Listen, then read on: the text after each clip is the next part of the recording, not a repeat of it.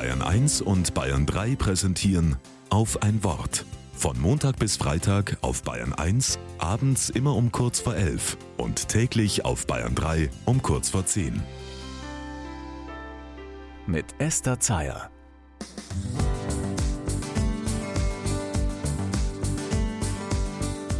Unsere Katze hat im Kleiderschrank fünf kleine Kätzchen zur Welt gebracht. Die sind endlos süß.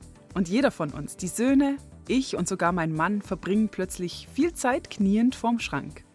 Die Mutterkatze aber ist gern draußen und hat irgendwie von dort ein paar Flöhe mitgebracht.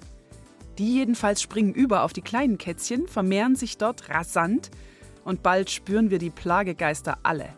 Es juckt überall und die ersten Versuche der Flöhe Herr zu werden scheitern grandios.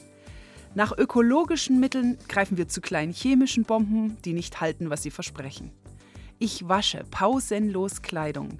Wir frieren Kuscheltiere ein. Der Versuch, kleine Stücke kurz in der Mikrowelle von Flöhen zu befreien, endet mit schwarzem Rauch. Ich merke, wie ich immer verzweifelter werde und mich immer aussätziger fühle.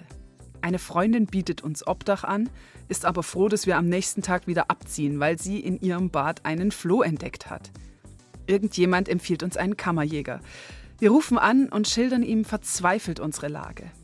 Nach einer halben Stunde steht er im weißen Ganzkörperschutz, lächelnd vor uns und sagt, schön haben Sie es hier. Und ich merke, wie ich meine Tränen unterdrücken muss. Dann geht er ins Haus, begrüßt freundlich die Katzen und mir fällt ein Riesenstein vom Herz, denn ich hatte zwischenzeitlich an allem gezweifelt. Stück für Stück wächst das Vertrauen wieder.